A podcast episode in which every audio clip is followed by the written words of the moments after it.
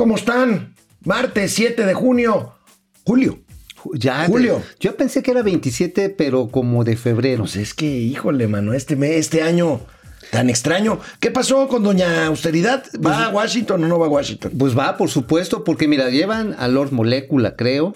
Creo que llevan al, al Pirata Tres Ojos, creo que llevan al del corredor keniano.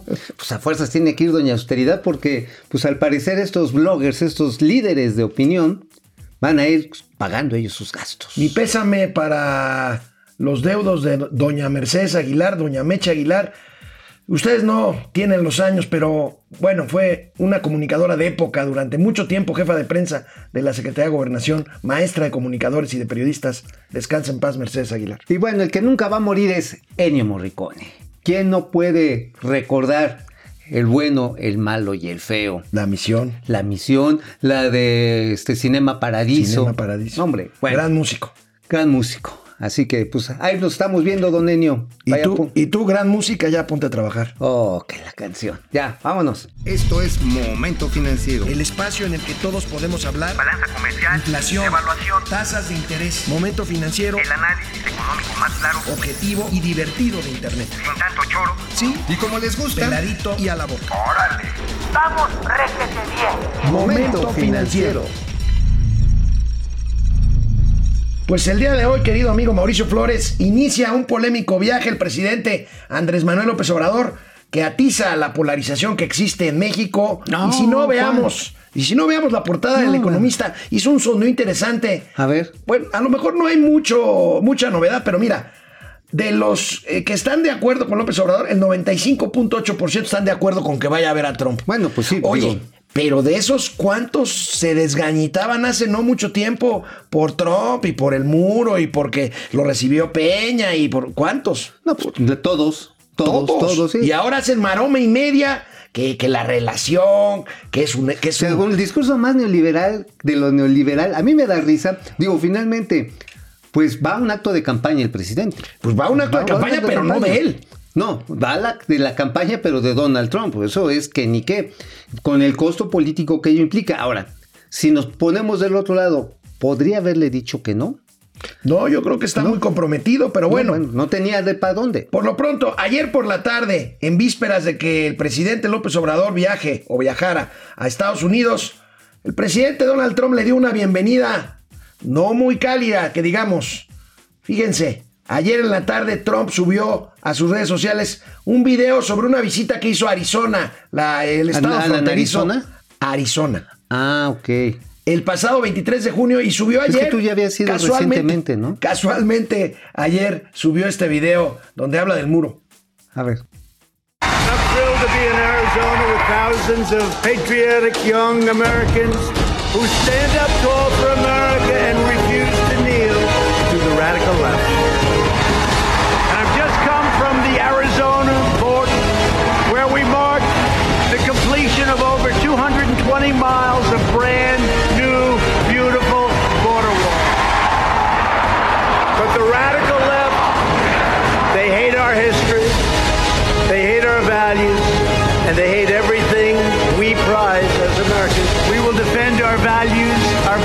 voices, our faith, our heritage, our borders, our rights, and our God given freedom.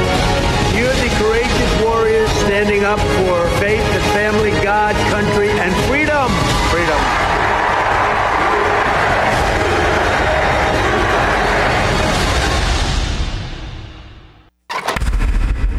Oye, Es, este, es una campaña. Sí, no, y tiene que llevar, digo, además de su neceser, su pijamita, le preguntó el, señor, el doctor Molécula, ¿y se va a poner pijama? No se va a poner pijama, señor presidente, para dormir en la embajada mexicana. Bueno, la cosa, la cosa está en que sí es un acto de campaña, pero es, una, es un discurso tan ambivalente como el del propio presidente López Obrador. Porque por un lado va a los caucus, de a estos comités electorales que tienen los republicanos, donde hay una mayoría latina, y les habla muy bien de los latinos. Pero se da la vuelta, va con sus electores blancos o afroamericanos. Y les llama violadores. Ajá, y se va contra los mexicanos y hasta le echa la poderosa al mendigo muro. Entonces, está desesperado Trump. está hablándole a todas las audiencias, eso hay que comprenderlo, precisamente porque sabe que se lo puede enchipoclar el señor Biden. ¿Recuerdan al candidato López Obrador de decir, incluso escribió un libro, decir que le iba a contestar todas y cada una de las ofensas que hiciera Donald Trump al pueblo mexicano cuando él fuera presidente? Bueno, pues hoy tuvo la oportunidad en la mañanera, le preguntaron sobre este, pues este video del muro y, este ver. recibimiento. Recibimiento. ¿Y qué dijo? A ver. Presidente, ¿qué opina usted del muro fronterizo? ¿Por qué no esperan mañana a ver qué sucede? Vamos a, a buscar que eh, se mantenga una buena relación con el gobierno de Estados Unidos. Oye, este, sí, claro, sí les está contestando todos y cada uno. Les está diciendo, yes, sir. Ah, Yes, sir. Yes, sir. o sea, digo, ¿te acuerdas cuando sacó el chicote y iba a decir otra cosa, pero es horario infantil? Este Donald Trump y dijo que si no se detenían las caravanas migrantes, le iba a meter un impuesto de 10% a los productos mexicanos. Bueno, mientras tanto, y así, mientras ¿eh? tanto, Donald Trump sube este video y además insiste en su iniciativa para eliminar el programa este DACA, que es un programa para regularizar a jóvenes que ya están en edad de trabajar y que nacieron como indocumentados. No, ahora- ahora los es el programa estados- Estaca. Sí, Estaca. Estaca, Estaca, que te quedes. Bueno, vamos a ver, vamos a ver qué pasa. Pero bueno, mientras tanto, como anunció ayer el presidente López Obrador, dio a conocer el resultado de su prueba de COVID-19, requisito indispensable para entrar a la Casa Blanca. Y salió. ¿Cómo salió? Actuar con responsabilidad, estar muy seguro de que no tengo afortunada- afortunadamente este virus. Ya me hice la prueba, llevo mi certificado. También humildemente no s- se me quita nada. Si allá, por el protocolo de salud, tengo que volver a hacerme la prueba, lo voy a hacer porque tengo que ser respetuosos de las normas que tienen en ese país y no se me quita absolutamente nada, no hay ningún demérito y mm, yo quisiera que nadie se enfermara. Dio negativo al COVID. Dio negativo al COVID. Sí, sí, sí. Y bueno, nada más un poquito para Y delimitar- llevo de todas maneras mi, mi certificado. ¿No lleva el detente? De- de- debe de llevar un detente. Oye, pero si Debe va a Estados Unidos le van a meter otra vez el cotonete. Eh, por la nariz. Bueno, no sé por dónde, porque va a ser prueba rápida, ¿no? Es prueba rápida, Sí, o pero sea, es muy por eficaz la prueba que dicen que hacen allá en Estados Unidos es, y además sale el resultado en 15 minutos.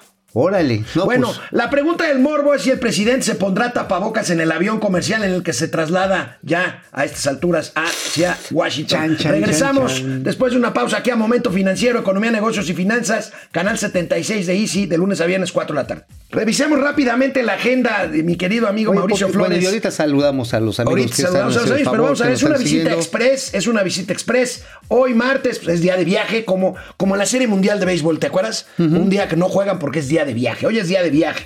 Llega por la noche, mañana, mañana por la mañana visitará los monumentos en Washington al presidente Abraham Lincoln y al presidente mexicano. eh, Oye, que va a llevar Benito unos Juárez, cocoles, ahí está. ¿no? Eh, va- vaya, pues no sé, el pan este que, te, que se sí, ponía, sí. este. Ahí está. Este, al mediodía, reuniones en la Casa Blanca, reunión bilateral, comunicado conjunto. Por la tarde, cena de ambos mandatarios con empresarios que todavía no se da a conocer la lista oficial, pero hasta donde tenemos conocimiento aquí en Momento Financiero están confirmados Ricardo Salinas Pliego, eh, presidente de Grupo Salinas, Así Bernardo es. Gómez, copresidente de Televisa, eh, Olegario Sánchez Aldi- eh, Vázquez Saldir, ¿no? perdón, Grupo Ángeles. este, Grupo Ángeles, Carlos Jan González de Banorte y Daniel Chávez de Vidanta. Ahora, también creo que está invitado Carlos Slim, pero no sé si vaya a tener la oportunidad. ¿Está invitado Carlos Slim? Sí, estaba invitado. Bueno, la cuestión está, y mira, con todo lo que pueda decirse de una reunión muy polémica, digo, porque no es que haya querido López Obrador ir, ¿eh?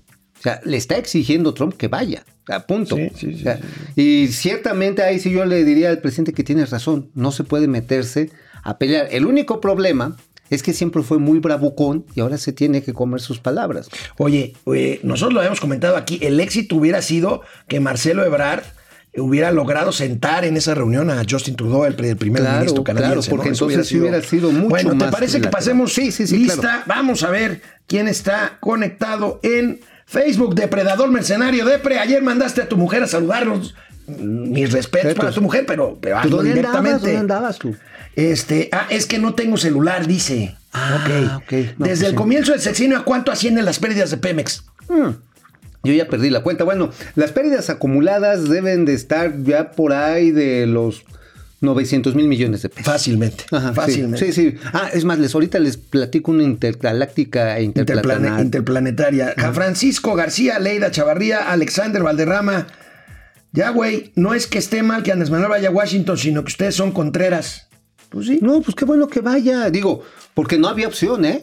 No, no había opción. no había opción. O sea, El tema es el costo político para el gobierno de López Obrador. Vamos a ver. Es El- una apuesta arriesgada. es que sabes que, y repito, otra vez, por andar de hablador. Andaba, no es lo mismo ser borracho que cantinero. Así es. Entonces, pues ahora Juan- que está como presidente. Juan Munguía, Carlos Archilla, Archila, perdón. Lo mejor este viaje a Estados Unidos es que no tendremos mañaneras, ¿no? Hasta el viernes. Qué Hasta bueno. el viernes. Antonio Díaz, Guillermo Sánchez, José Almazán. Ni el COVID-19 quiere Andrés Manuel López Obrador. Qué gacho Qué gacho. Qué- gacho. Marta. Carrera, Martita, ¿cómo estás? Marta, ¿cómo Leopoldo estás? Tobar. Leopoldo. Está quebrado CFE. Pues Sí, pues básicamente. papá, sí. Está, recibe una gran cantidad de subsidios. Bueno, este, vamos bueno. a ver en YouTube, Oscar Grande, ¿qué opinan del aviso del Servicio de Migración Aduanas de cancelar visas a estudiantes mexicanos que toman clases en línea? Es un aviso de Trump para México. Bueno, pues Trump tiene estas medidas siempre y eh, Sí, tiene ese doble Para discurso. restringir la entrada de cualquier migrante, empezando por los mexicanos. Bueno, Víctor Molina, Lupita Hernández, José ¿Cómo Luis? Rosas, eh, Pi- Pirula Flores. Pirula. Me muero por ver la cara del presidente. Ya desde aquí se le ve el miedo. Bueno, vamos a ver. Espero que le vaya bien. Esperemos que le vaya bien. Abraham, no, esto, esto. Es- va a ser difícil que vaya, que le vaya a ir bien, ¿eh? Sí, Porque des- lamentablemente. lamentablemente va a un acto electoral un- con el candidato que probablemente pierda. Bueno. Además, y si llegase a ganar Trump, si llegase a ganar las elecciones, Bueno, amigo, y como hoy en la mañana eh, salió el tema de los migrantes, pues por la visita precisamente a Washington del presidente mexicano, pues el presidente se refirió a la economía informal, a la economía informal en México. ¿Por qué? Porque dice, así como dice que los, eh, las remesas de los migrantes son una buena noticia, pues No, dijo, bueno. dijo que la informalidad también. a ver, fíjate. a ver, a ver. A ver. Por la llamada economía informal y por el fenómeno migratorio, no se profundizó tanto la crisis de bienestar. Si no, estaríamos peor de como estamos. Entonces no es eh, solo eh, condenar a la gente, hay que entender las causas. Entonces, desde luego, en la medida de que haya más crecimiento económico, más oportunidades de trabajo, pues este la gente va a ocuparse en las actividades formales, pero si no hay oportunidades, pues tienen que hacer lo que sea y además es eh, legal. Malo sería que tomaran el camino de las conductas antisociales. Bueno, pues aquí a final de cuentas hay que decirlo, el presidente no entiende que no entiende que el, el sector informal no paga impuestos. Y si no tienes impuestos, ¿cómo das los apoyos sociales que quieres repartir entre los mismos informales? Oye, y por cierto, como jefe de gobierno del Distrito Federal de la Ciudad de México, eh, pues él impulsó a estos grupos de informales no para formalizarlos, sino para darles recursos para que se mantuvieran organizados Que eran- una que base electoral pero que nacieron de, esos la grupos, Ciudad de México. Pero nacieron esos grupos al amparo del PRI, acuérdate. sí, no, claro. Los mercados ambulantes. Claro, claro. los- Taxistas, los taxistas. los tolerados. Los to- bueno, también los de levantadores, iba a decir recogedores de basura. No, no, pero son los pepenadores. Los, pepenados, los servicios de limpia. Realmente toda Bueno. estructura electoral del PRI, que se la apropió primero el PRD y luego pasó casi completita. ¿Y qué crees, amigo? Hoy en la mañana también el presidente se volvió a lanzar contra el sector empresarial ¿Otra mexicano. vez? Otra vez. Uh. Ahora por el tema de las energías limpias. Pero vean lo que dijo el presidente. A ver. Si yo les pongo la lista aquí de las empresas de energía limpia, van a decir, ¿qué fue esto? De repente los que hacían pan se convirtieron en empresarios de energía, en petroleros, los que se dedicaban a la producción de leche se volvieron también petroleros, los que vendían refrescos, de estos famosos, de marcas muy famosas, se volvieron también dueños de empresas de generación de energía eléctrica. Me da hasta pena y ojalá y entendieran que ya es tiempo de un cambio y que no estén defendiendo lo indefendible Porque además puede ser que engañen a algunos, pero no van a engañar a todo el pueblo. Deberían de actuar con prudencia, quedarse callados.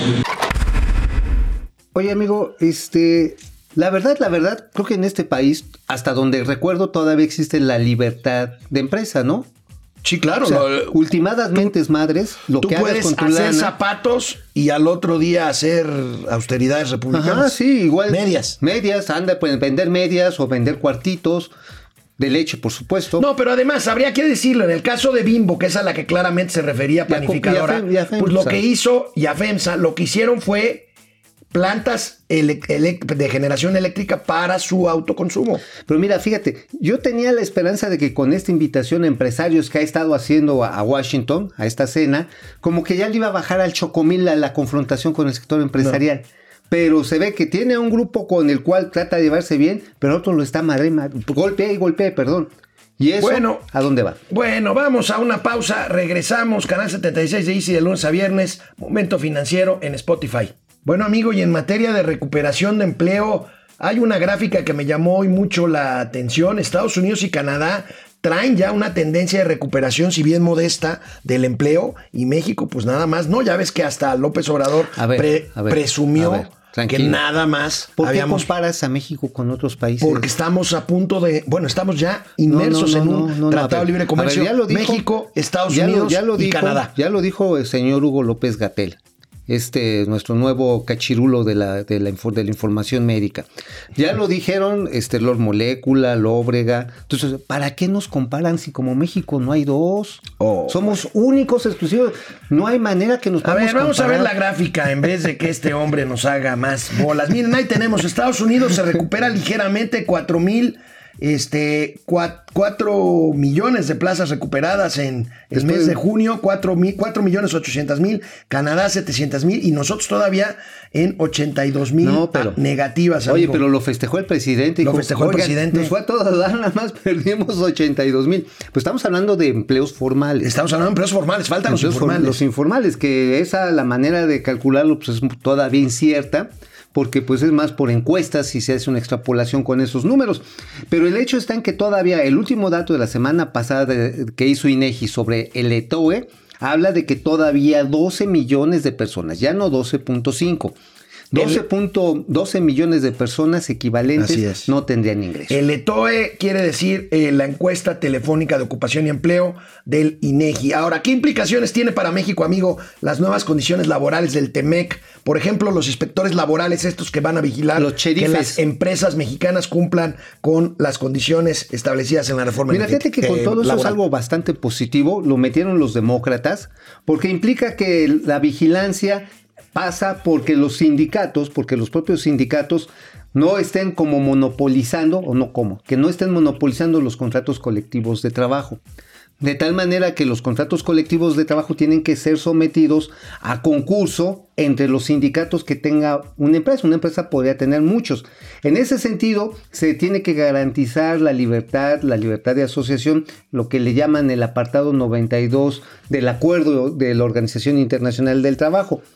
Aquí el problema tiene, puede ser la productividad. Si en una empresa grande se empiezan a pelear, por ejemplo, en una de las que le caen gorda al presidente López Obrador, se le aparece un sindicato a FEMSA y se le aparecen otros dos sindicatos a FEMSA, se empiezan a agarrar entre ellos y para ganar más adeptos pueden reventar la productividad de una empresa.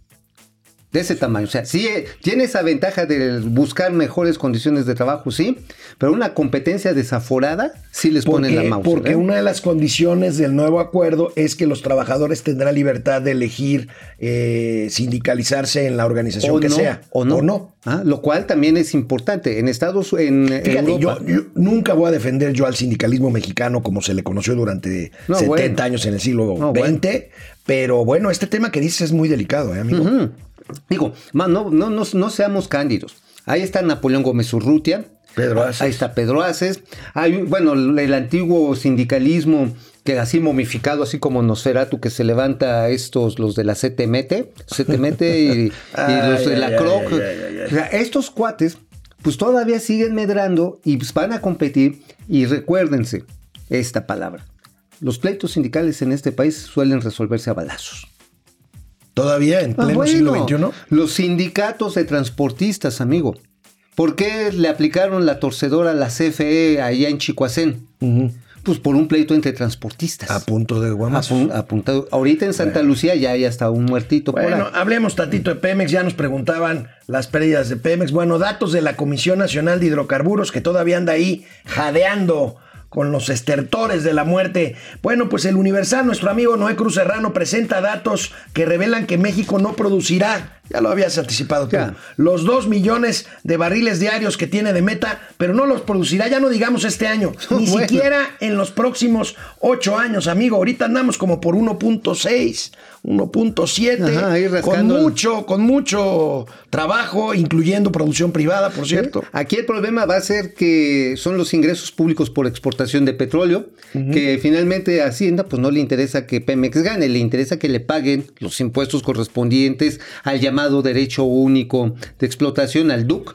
Y bueno, aquí la, la cuestión, amigo, es que ahí les va, de interplatanaria e intergaláctica. Esa la, exclusiva. ya la tenías prometida ahorita. Ah, ahora sí, lo prometido hasta no haber metido.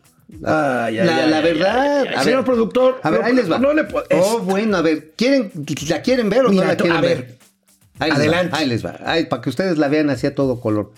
Hubo reunión este viernes en la torre de Pemex, en las oficinas del señor Octavio Romero. En el piso 45 Ajá, de En el Pemex. piso 45. No Fue un, 44, no perdón. fue un consejo de administración formal. Fue una reunión de planeación del comité de dirección. Fue la secretaria de Energía, que es presidenta del consejo de administración. Te refieres a Rocío A Rocío Nale. Bueno, ahí señor, la señora Nale se cubrió de gloria, ganó su posición. Al ver esto, las perspectivas de que el crudo, pues nada más no va a llegar a ser crudo, va a seguir cohete. O sea, la, la producción de petróleo va a seguir chiquita. Bueno, pues entonces que ya para la planeación presupuestal del año que viene la prioridad será refinación. Oh, sí. Bueno, pero eso no es novedad. No, no, no, pero el dinero, a ver, le o sea, van a seguir echándole dinero bueno al malo. pues no sé si el bueno al malo, pero le van a meter a la refinación. No sé si dos bocas vaya a ser buena. Sería necesario que le metieran más a reparar las refinerías viejas que tenemos, que no están trabajando adecuadamente. Pues ya están muy viejas. Pues, ¿no? pero es que, es no, que- no, ya están es que, que ya la política de petróleo de México ya se estaba enfocando a otros niveles que no fuera necesariamente la refinación. Necesitas meterle coquizado- a, coquiza- a coquizadoras para que salga un combustible más limpio, para tener menos combustóleo que luego estamos quemando en las plantas de CFE. Pero aquí la cuestión, amigo, el problema va a ser que este, finalmente el dinero que se estaba canalizando hacia los proveedores, a los, pro- a los contratistas de Pemex, se va a empezar a canalizar a los que estén en la parte de refinación. Bueno. Esa es sin una bronca. ¿eh? comentarios, sin comentarios. Es una bronca. La verdad es que refinar petróleo ya no es negocio. Es en algunos lados donde hay refinerías eficaces, donde hay refinerías O que tienen compras petróleo muy cerca, donde compras muy barato y donde el petróleo además es ligero, de buena calidad para poder refinarlo de una mejor forma. Pero bueno, amigo, tú tienes una nota que tiene que ver con el estado, el hermoso estado de Oaxaca. De Washington. Castañeda diga que no. Ay, ese es ese tarugo. Bueno, iba a decirle más feo, pero bueno, resulta que finalmente el Insabi, que todo el mundo dice, ¿quién sabe qué es el Insabi? Bueno, ya sacó las orejas. Ya el señor Juan Ferrer, que es arqueólogo, que no es médico, bueno, resulta que ya medio le entendió y llegó a un acuerdo con el gobierno de Alejandro Murat para empezar a reestructurar varios de los hospitales que eran Vaya. federales. Ya le van a meter lana. Vaya, vaya, que queden como, como a, debe a- ser. a la de las mujeres le van a meter también al de este al de niños Qué bueno. y a unos regionales. Qué bueno, qué Entonces, bueno. dices, bueno, vaya. Bueno, buena noticia. Bueno, amigos, nos vemos mañana ya con los detalles de la visita de Trump. ¿Qué vamos a hacer sin mañanera? Yo creo que Mauricio va a bailar la chacarera con Doña Austeridad Republicana. Ay, nos vemos mañana. Flaca preciosa. Vamos, réjete bien. Momento financiero.